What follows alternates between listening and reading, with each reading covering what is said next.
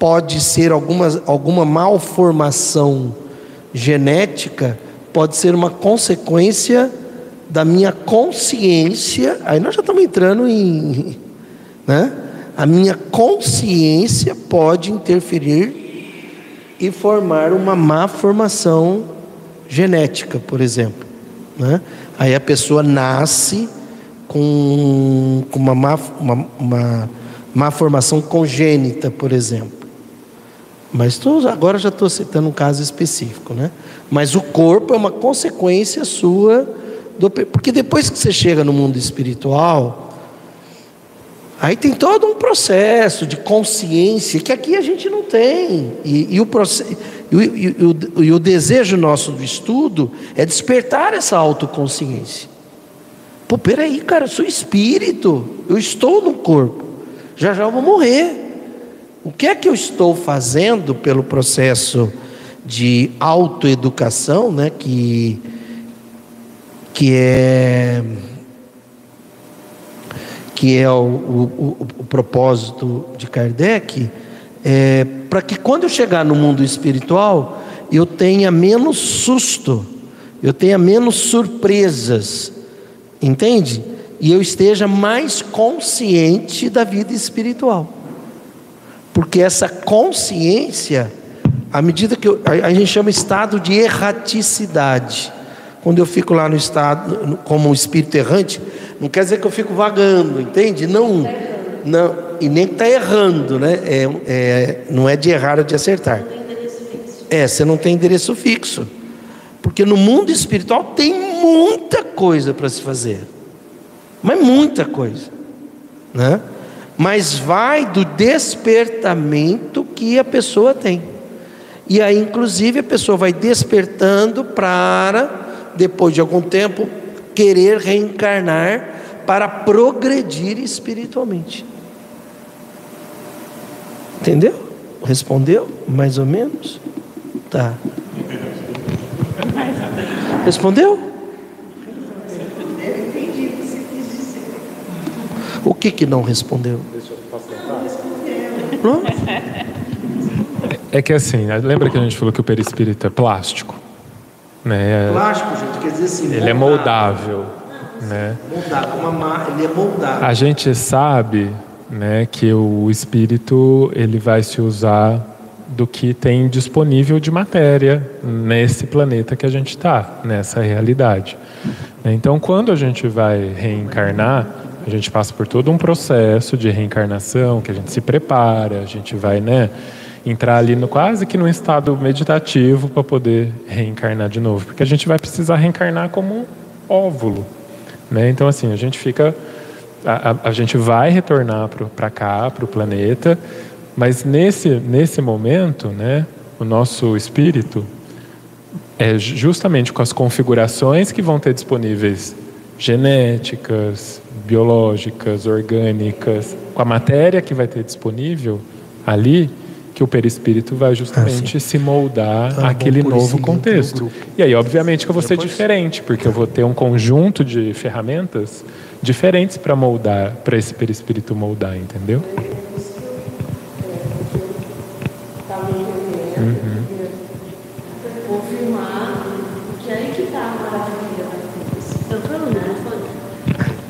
É aí que está, eu vou falar para o meu lado mais científico, né? Porque é aí que está a maravilha da, da coisa, né? Que a gente não foi feito só para ser espírito, né? Senão tava todo, não existia nada, ficava no mundo só, né? Mas há um momento que o espírito precisa encontrar a matéria, né? Ele precisa se moldar com as características que cada um vai ter, né? Para algum significado, né? Então, igual você falou, às vezes é, eu vou reencarnar com uma má formação, com um defeito físico que eu vou ter que viver toda a minha vida com aquele defeito, né? Ou num corpo masculino, num corpo feminino, num corpo trans, e aí vão ter as as consequências na minha vida.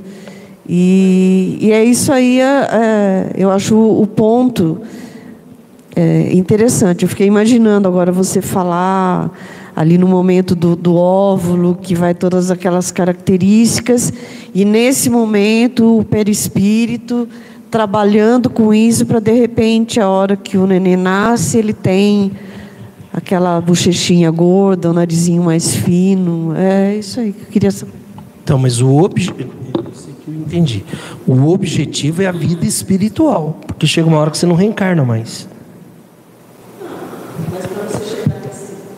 você chegar nesse ponto de não precisar reencarnar mais, você teve que ah, encarnar algumas não, mas você vezes. que chega uma hora que não, não reencarna sim, mais. Ah, sim, sim, tá. né? É. É, na verdade, é quando ele atinge a condição de bom espírito. O bom espírito, ele, ele, ele tem egoísmo zero e orgulho zero. Que é o nosso desafio. Nosso desafio é zerar o egoísmo e zerar o orgulho. São as duas fontes de imperfeição nossa. Hoje nós estamos na, na condição. Tudo bem? Orgulho é quando eu me acho melhor do que você. E egoísmo é quando. De humildade. Então, orgulho é quando me acho melhor do que o outro. E o egoísmo é quando eu penso assim: que outro? Nem tem outro. E né? no egoísmo é quando eu quero tudo para mim, o outro nem existe. Né? E isso nos faz na condição de espírito imperfeito. São três escalas: espíritos imperfeitos, bons espíritos e espíritos perfeitos. Por exemplo, um, um anjo guardião, ele só é destacado como anjo guardião se ele for um bom espírito. E é, e, e é um desafio para mim imaginar um espírito com egoísmo zero e orgulho zero. Né? O que, que é isso? Né? Egoísmo zero e orgulho zero. Por quê? Porque a gente vive né, num sistema capitalista, onde a, a, as pessoas em geral, quer dizer, quem está aí na massa aí, é, é, é, ter mais do que o outro e ser mais do que o outro. Né? O capitalismo prega isso. E para você subir, você vai ter que pisar no outro. E aí, como que eu entro? E se eu entrar nessa, eu corro risco de perder a existência. Porque eu corro o risco de voltar para o mundo espiritual e não ter diminuído o egoísmo, nem ter diminuído o orgulho. Não, mas não é para a gente ter medo, é para a gente acordar de manhã e pensar assim: o que eu vou fazer hoje para diminuir o meu egoísmo e o meu orgulho. Por quê? Porque a gente vai morrer a qualquer momento. É isso que eu estou exercitando. é isso que eu estou querendo dizer. Exercitando todos os dias. Isso, mas é, mas essa é a razão come, da é, existência. É, começando o quando eu descubro, é, eu sempre tem uma vozinha na minha cabeça, tem um anjinho aqui e uma, uma coisinha do mal aqui do meu lado às vezes. Eu sempre, eu sempre sinto isso. Vai lá e cutuca seu marido, chama a atenção dele, por que, que ele não fez isso? É sério. Aí, aí, eu, aí, eu, aí o outro fica assim, não, não faz isso. E, e acontece mais à noite, na hora que eu vou dormir. Ó, amanhã você chama a atenção do seu marido, cutuca ele, é sempre para brigar com ele. Entendeu? A gente já era para estar tá separado, acho que um N vezes. O nome disso é mediunidade. é, o nome disso é mediunidade. Você está percebendo as, as influências que acontecem com você. Agora, veja. Não, não, eu preciso falar um negocinho antes. Espera, espera, espera um pouquinho. Tá. Gente. É do, do capitalismo. Ah, tá. Marido é um ser angelical. eu não entendo. Por quê, sabe? Né? É um ser assim. Ah, tem uma frase do Peter Kropotkin, que é um filósofo, historiador, cientista e ativista e revolucionário russo que viveu entre 1842 e 1921. A competição é a lei da selva, mas a cooperação é a lei da civilização. Então, a gente está na competição do capitalismo e por isso que está todo mundo adoecido. Por conta dessa competição. É. Agora, quando a gente entender que cooperação é ser civilizado, aí muda tudo, porque aí a gente entra na parceria, no ecossocialismo, que são regras do, de tudo para todos. Né? Kardec, isso é importante. Lucas, deixa eu só falar um pouquinho sobre isso aqui. Quando a gente pega o livro dos Espíritos, lá no começo, ele colocou lá, filosofia espiritualista. Ele está querendo dizer para nós o seguinte: olha, existe a filosofia materialista e a filosofia espiritualista. A materialista pressupõe que você morreu, acabou. Tem muita gente que você conhece que acredita nisso. Não, eu acredito que só se vive. E é, e é horrível isso, né? Tem muitas músicas, já observaram isso? Porque não sei o que, não sei o que tal. Tem uma sertaneja que eu gosto, mas aí ela fala assim: porque só se, só se vive uma vez. E isso, lógico, a gente canta música, né? A gente acha legal, tudo, tudo bem, mas lembre-se que isso vai no inconsciente e às vezes acaba modulando a vida da pessoa se ela não tem um filtro. Essa é a questão. Eu posso cantar qualquer música, já que a gente está falando aqui, né? Qualquer música. Né? Qualquer música, seja da Ana Castela, que eu gosto muito, lá da Boiadeira, seja do. Nem sei qual que é. seja uma ópera, né? Porque tem muita ópera, a gente aprende isso com o Evandro, que é assim. É, é, são crimes, são situações, dramas e tal. Carmen, por exemplo, né? Muito bem. Mas o que, que interessa isso? O filtro. Então, nós estamos nesse exato momento aqui, assim. Então, Kardec explica: olha, é filosofia espiritualista. E isso já é uma quebra do paradigma, porque no sistema capitalista, a filosofia é materialista. Entende? E esse é um desafio nosso. Aliás, foi isso que Jesus questionou. O que, que ele foi morto? Ele foi preso pelo sistema político e, e, e condenado pelo sistema religioso. Porque ele questionava isso. Que que ele... O desafio é viver no mundo capitalista questionando essas regras que e... não incluem todo mundo. Isso. É só para o é time de cima. Né? Isso. E, e, e, a gente é obrigado a viver, por favor, né? É, nas coisas materiais, que, que todos tenham tudo o necessário. A gente acredita, e Kardec fala sobre isso, o socialismo da riqueza, não é da pobreza, não. Tudo para todos. Né?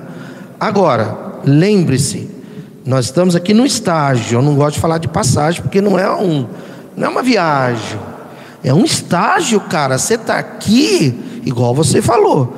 Cada dia, o que é que você vai fazer para a filosofia espiritualista, para se espiritualizar? Porque a maioria dos religiosos se dizem religiosos, mas, mas na prática do dia a dia é filosofia materialista. O cara vai lá, explora, paga o mínimo por funcionário, quer ter cada vez mais, é, rouba do sócio, é, participa de negócios, Kardec até fala, né, da questão da riqueza, de negócios fraudulentos, entende? Como se fosse só essa vida, como se só se vivesse uma única vez. Mesmo porque a gente vai, a gente vai experimentar todas essas etapas, né? A gente vê um mendigo na rua e provavelmente pode ser que em outra vida né, eu possa vir uma mendiga, justamente por não ter ajudado aquele mendigo, né, a gente não sabe qual foi a situação dele em outras vidas, é. de não ter ajudado. Tinha dinheiro, mas não ajudou. O dinheiro serve, é necessário, mas para ajudar outras pessoas, né? É. E pode ser que eu venha uma condição diferente se eu não ajudo, né? Isso.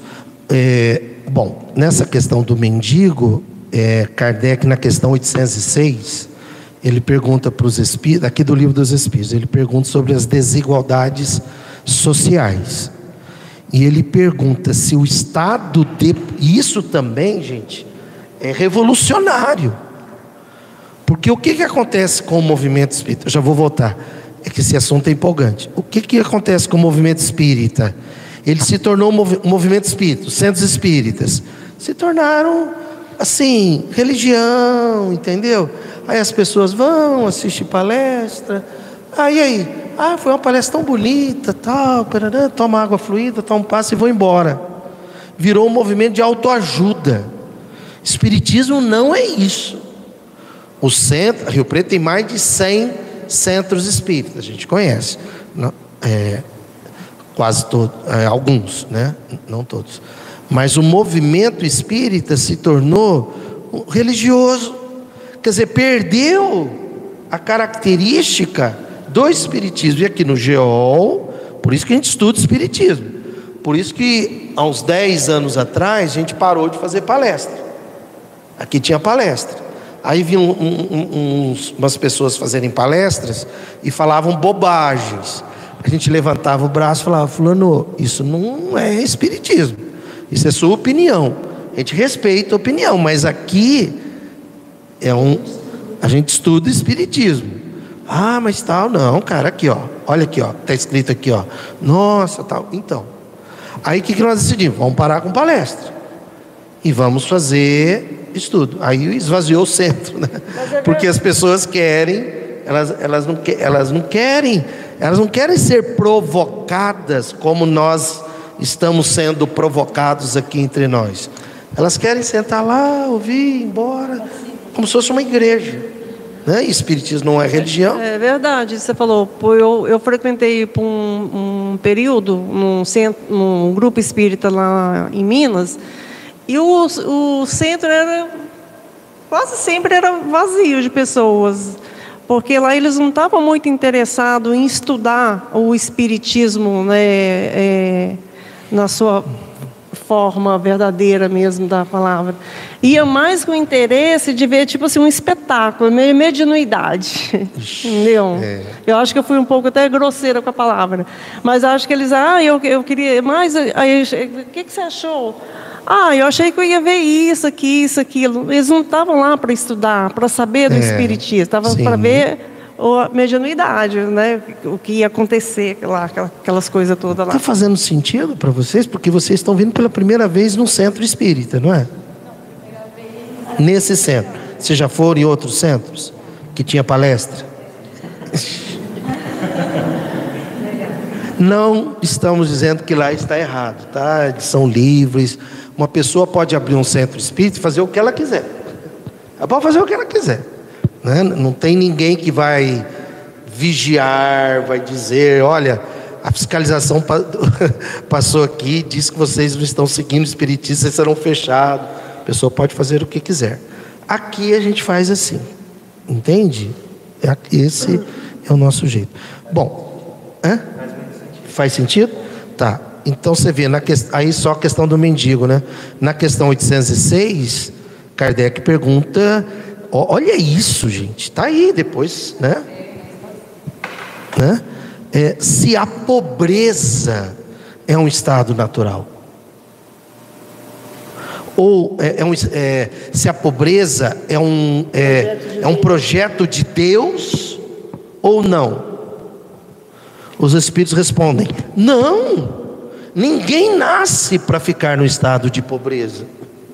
Isso é fruto ainda do orgulho e do egoísmo de vocês. É da lei da natureza a desigualdade das condições sociais? Não. É obra do homem e não de Deus. Aí ele pergunta: algum dia essa desigualdade vai desaparecer?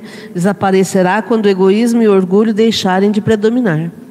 Eu estou falando isso por causa do mendigo, né? É muito comum que não é o que você falou. Você falou num caso assim específico. Mas é muito comum no movimento espírita, e a gente já ouviu isso de palestrante. Rio Preto tem mais de mil. Você está chegando em Rio Preto agora? Tá. Rio Preto, em, eu sei porque a gente acompanha isso, tá? Em março tinha 833 irmãos nossos cadastrados como pessoas em situação de rua, que é uma tragédia. Hoje acredita-se que tenha o dobro. Isso é uma tragédia. Porque a gente não pode dormir tranquilo, achando que existem espíritos que vão dormir hoje ali na rua, entende? Tá que às vezes estavam destinados para ter uma vida muito melhor, às vezes é um espírito aí de luz, mas por condições outras que a gente não, não estamos aqui para julgar ninguém, estão nessa condição. E como a gente lida com pessoas em situação de rua, né? A gente lida, a gente se surpreende. Entende? É que a pessoa chega no momento que o sistema capitalista, o que, que o sistema capitalista quer? Que essas pessoas sejam excluídas. Entende? Eu participei da última reunião aqui na OAB, né? Como psiquiatra, fui lá, eu fui lá é, é, só para assistir. É, então tinha, por favor, sem nenhuma crítica. Mas tinha representantes do comércio, eles querem, entende? Sabe, manda longe. Nós não queremos saber disso aqui. Está atrapalhando o nosso comércio. Então, essa é a visão materialista capitalista. E nós estamos agora aqui para despertar uma visão espiritual, porque nós somos espíritos. Eles também são espíritos. E eles estão lá por causa do nosso orgulho e do nosso egoísmo. Não é porque não, né, não se esforçaram, a, a tal da meritocracia que o capitalismo criou. Ah, é, é, não se esforçaram, quem quer faz, né? Igual às vezes eu comento aqui uma, uma pessoa que a gente conversou, uma pessoa em situação de rua, que virou, assim, virou e falou assim: Doutor, o senhor sabe por que, que a gente toma. Como é que chama? Corote. Porque a gente tem frio à noite. Corote. Cachaça assim pequeno. Porque a gente tem frio à noite. É por causa disso. Doutor, o senhor sabe por que, que a gente toma corote? Porque a gente tem dor de dente. Né? Então a gente começa a pensar, vou usar um termo, puta que eu pariu, né? Quando eu tenho frio, eu tenho cobertor. Quando eu tenho dor de dente, eu tenho analgésico e tenho um dentista. Doutor, o senhor sabe por que a gente toma corote? Porque a gente tem fome. Uai, vá dormir com fome. A gente não sabe o que é isso, porque a gente não dorme com fome. Dormir com fome é você não ter o que comer, nem hoje. Aqui em Rio Preto tem 12 mil famílias em situação de insegurança alimentar. Se multiplica por 5, dá quase 100 mil pessoas. Essa noite aqui em Rio Preto, uma cidade de 500 mil, tem 100 mil pessoas que vão dormir sem ter o que comer amanhã. Rio Preto, hein? São José do Rio Preto. Uma cidade boa de viver. Né? É que é conhecida assim, da rodoviária para cá. Segunda melhor cidade para se viver. É conhecida da rodoviária para cá. Por quê? Porque o sistema, né? É, é, não, não, não, mostra, não discute sobre isso, deixa isso, joga isso debaixo do tapete, né? fazer de conta que está tudo bem. E nós não podemos cair nessa. Eu estou enfatizando isso porque daqui a pouco a gente vai passar desse tema.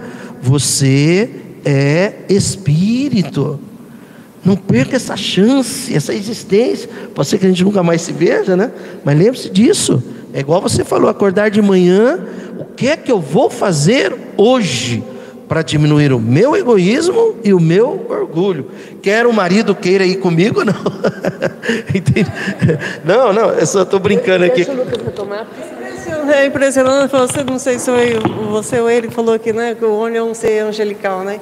E eu percebo, né, eu falo assim, às vezes é uma coisa bem, assim, e, às vezes que trouxe querendo fazer brigar, brigar, brigar, eu percebo, engraçado que ele não percebe que, que às vezes a gente está sendo assediado para a gente se separar. A gente é assediado para se separar desde quando nós nos conhecemos. Eu percebi logo quando eu bati o olho nele que, que nós estávamos, que a gente ia casar, não era exatamente por amor, não. Era por uma questão de afinidade, coisas, parecia que a gente tinha coisas para resgatar.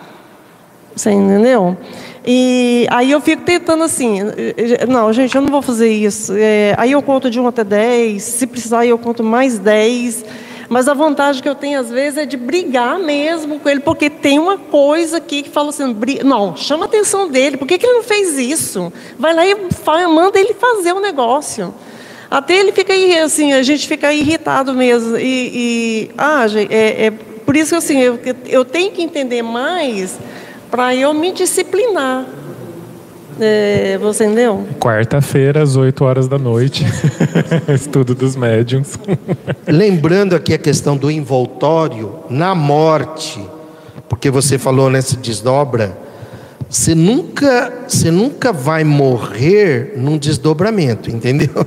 Você pode ir para um outro planeta que você não vai morrer, porque quem olhar no seu corpo, espiritualmente falando, né? Espiritualmente falando, vai ver aqui um, um, um, um pequeno laço prateado, aí ele sai assim um pouco mais grosso, um chumaço, né? Aí ele se afina, afina e desaparece. Aí lá em você, no, no, seu espírito, no seu perispírito, vai ter um, esse laço chegando em você. Entendeu? Agora, entendeu? Tanto que você volta para o corpo. Esse laço traz você de volta para o corpo. Né? Agora, na hora da morte, não é o, desprendi, não é o desprendimento do espírito. Que causa a morte? É a morte do corpo. Porque tem gente que acha né, que o espírito né, se desprendeu, tal, aí o corpo morre. Não. Primeiro precisa morrer o corpo. Aí que aí pronto, aí acabou, aí não tem mais como o espírito se ligar àquele corpo. Entende? Tá? É isso aí. Bom, então vamos parar por aqui. Semana que vem, na segunda-feira, a gente continua. E só lembrando, amanhã então tem Academia da Felicidade às oito e na quarta-feira estudo do livro dos médiuns e trabalho mediúnico, certo? É, algum recado? Alguma?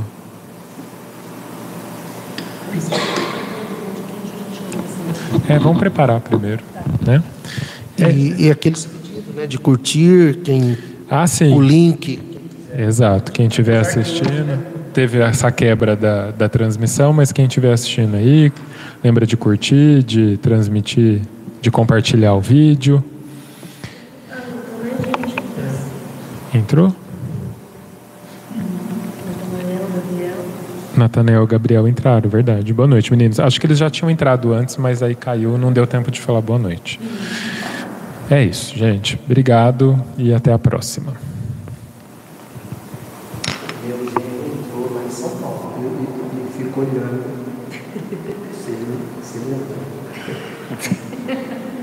Bom que ele não está ouvindo. Né? O seu genro veio presencialmente. Eu venho. Bom, então para quem não vê, quem está vindo a primeira vez, aqui no GEOL a gente tem a prática. Você falou que a gente vai Não, mas os abraços primeiro. Não? Não, mas fala. O importante é saberem né, que. Então, só para terminar de comunicar, né? Agora a gente tem uma segunda parte aqui presencial que a gente faz vibrações para pessoas doentes e tal. Então, quem quiser um dia participar, é só vir presencialmente para colocar o nome da pessoa para poder fazer o trabalho de vibração. E quando a gente acaba os estudos, a gente se abraça. Saudade,